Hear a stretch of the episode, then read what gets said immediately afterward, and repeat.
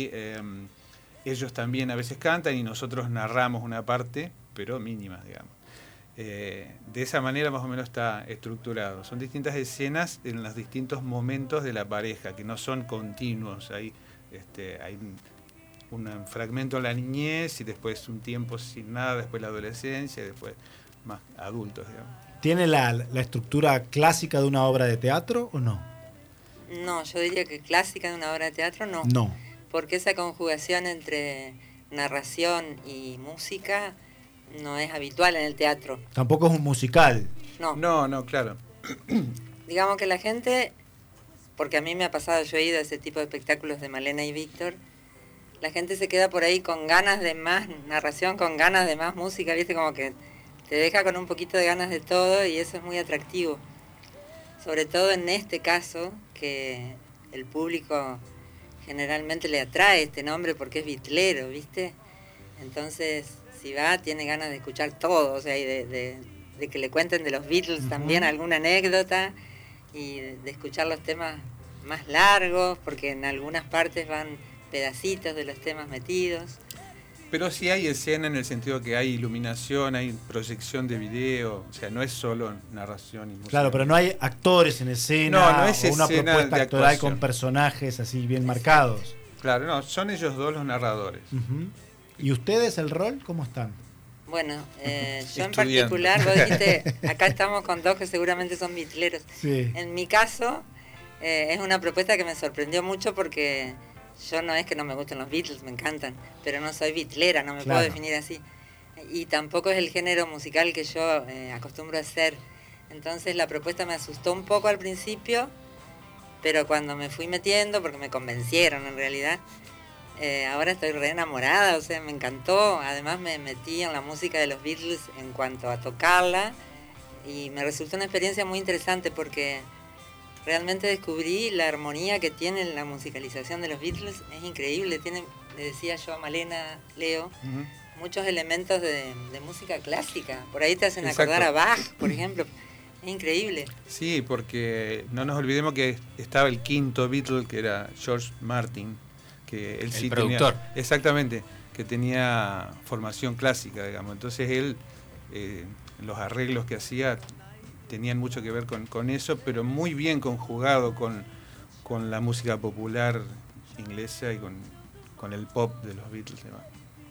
¿Y ustedes están con, con instrumento en escena? ¿Cómo es la, la, puesta en escena? Yo estoy en el piano. Y yo en la guitarra. Y, y, vos también. ¿Y salen de ese lugar o no? ¿O siempre les toca estar ahí? Más allá de que... Estamos ahí, pero... Narran salimos, a veces. Salimos del rol en algunos ratitos. en cuanto a que cantamos y y narramos un poquito. ¿Y cantan siempre ustedes dos? Eh, más que nada canto yo y por ahí algunas este, intervenciones de Eli y de Malena y Víctor también. ¿Y cómo surgió la idea de hacer esta conjunción entre los Beatles y la pareja y la, pareja protagónica, digamos? Bueno, eso por ahí lo podrían contar mejor Malena y Víctor, pero eh, Víctor dice todo el tiempo que aunque es una historia ficticia, tiene una base real en, la historia de Malena, cuando se conoció con su pareja, digamos. Y los dos son muy bitleros. Entonces la idea cuajó ahí, digamos, ¿no? O sea que tiene, tiene nombre adquirió. alguna relación con, la realidad, con alguna historia real. tiene parte real y parte de ficción.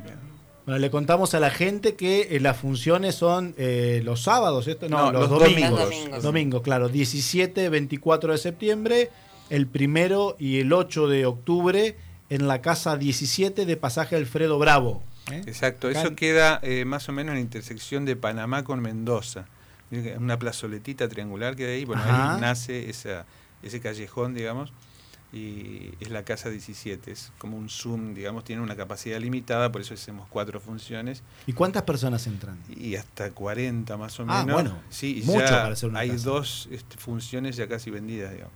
Bien, esto es, son los domingos a las 20 con entrada a 2.500 pesos y hay un número para hacer reservas, que lo vamos a pasar ahora, en todo caso después queda aquí en el programa, que es 343 4258 383. Allí se hacen las reservas de estas funciones limitadas. Y en estas eh, funciones que ya tienen completas, ¿qué tipo de público va? Amigos, familiares, gente que se interesó por, por la propuesta a partir de la, de la difusión. ¿Qué perfil de, de gente bueno, el perfil, el perfil de, público para los espectáculos de narración se ha luchado mucho desde los grupos de narradores para que se heterogeneice, digamos, ¿no? Porque en un momento dado era público más bien mayor, mujeres, muy pocos hombres, y ahora eh, también por la originalidad de las distintas propuestas que se van dando en Paraná hay mucha oferta de, círculos y grupos de narradores. Por Hay una tradición bastante antigua ya de cuentacuentos y grupos de, Claro, Paraná Te Cuento, por ejemplo, fue uno de los precursores y de ahí salieron, fue un semillero. Muchos grupos de narradores que ahora están aparte y hacen sus, sus propuestas con ciertos toques originales según los grupos. Claro. Y, pero a partir de ese esfuerzo, digamos, por diversificar la oferta, o sea, qué, tipo de espectáculos de narración, solo cuentos que se cuentan individualmente, como era el Paranate Cuento, o también este tipo de cosas como Let It Be, que, es una conjunción de personas que narran, personas que hacen música y, se conectan, digamos, en, una, en un tejido ahí muy sui generis. Eh, este esfuerzo ha hecho que el público se diversifique. Por ejemplo, han ido adolescentes a, espectáculos de Malena y Víctor anteriores, eh, muchos más hombres y, más jóvenes. Claro.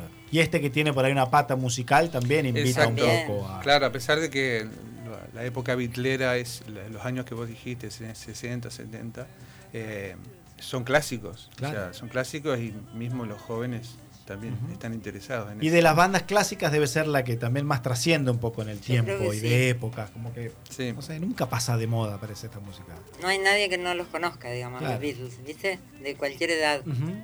Y decíamos, eh, me contaban fuera de, aire antes de la nota, que aparte de este tema Let It Be, también hay eh, otro tema que, tiene mucha presencia. Eh, sí. Sí, In My Life. In My Life de los Beatles. ¿Por qué? Y bueno, porque. Ahí nos vamos a meter un poquito de qué va la historia, ¿no? Claro, fíjate, dice. There are places I remember. Hay lugares eh, que siempre recordaré toda mi vida. Y empieza, bueno, ellos empiezan a describir eh, escenas de Liverpool de, de ese momento pero también es una remembranza, digamos, y esto también es una remembranza de un lugar de acá de Paraná, porque esto tiene mucho de, paisaje de acá de Paraná, digamos. Claro. Sí, la presencia de Paraná en el texto es muy relevante. Se nombran calles, cosas que han pasado en distintas calles, emblemáticas así de Claro, y también es amoroso este tema, ¿no? Habla de, una relación amorosa. De una historia de amor en, otra, en otra ciudad, pero que acá un poco la traen a como en un paralelismo. Un paralelismo, tal, cual, a, escena. No es ni una, una obra de teatro ni un show musical, es un espectáculo de narración. De narración, claro. De con distintos elementos. Matizado con música. Claro, y la música en vivo, viste que por ahí podés poner una música de fondo para algunas partes de la narración. Pero no es lo mismo que estén los músicos ahí. Se arma otra cosa le da más fuerza al, mensaje. ¿Y ustedes creen que esto puede trascender el formato, que se puede llevar a otro, otro tipo de narración? como hoy pululan mucho los contenidos en, YouTube, en redes sociales. Eh, ¿Que esto se puede adaptar a otros formatos o no? Yo creo que sí. Ya surgió la idea de llevarlo a un escenario más grande. Eh, todavía no ah, sé. La vieja cocina, tal vez. Por ejemplo, la vieja cocina, ajá. Pero sí, eh, yo creo que vamos a filmar no el estreno, sino la segunda, creo que vamos a filmar, que ahí este, tal vez se pueda subir a una plataforma. Y eso también obviamente sirve de demo y puede disparar otras. Claro. Porque si ya eh, con este breve recorrido y presentación ya tienen el 50% de las funciones vendidas, uno puede decir, bueno, quizás funcionen las cuatro noches a sala llena. Ojalá. Hasta ahora vamos re bien. Y seguramente que después de esta nota muchísimo más. ¿eh? Y hacemos Volvemos a hacer la invitación entonces, domingo 17 y 24 de septiembre, los dos primeros domingos de octubre también, 1 y 8, en Casa 17 del pasaje Alfredo Bravo, ahí cerca de Panamá y Mendoza, a partir de las 20, con entradas a 2.500 pesos, se pueden hacer reservas al 3434-258-383 o en redes sociales, lo buscan a ustedes, buscan en, internet Let It Be Paraná y le va a salir la, la información eh, que se han publicado en distintos medios y demás. ¿Qué más tenemos que decir para invitar a la gente? Que es muy interesante, que les va a gustar. Que eh, los va a emocionar, que van a cantar. sí, especialmente la, creo yo, la, gente que vivió esa época, ¿no? Sí, Creo que se va a sentir muy identificada con, con las escenas. Elisa Sarrot, Leo González, gracias por, por visitarnos acá. ¿eh? Gracias a ustedes por invitarnos. Y todos los éxitos desde ya. Bueno, muchas, gracias.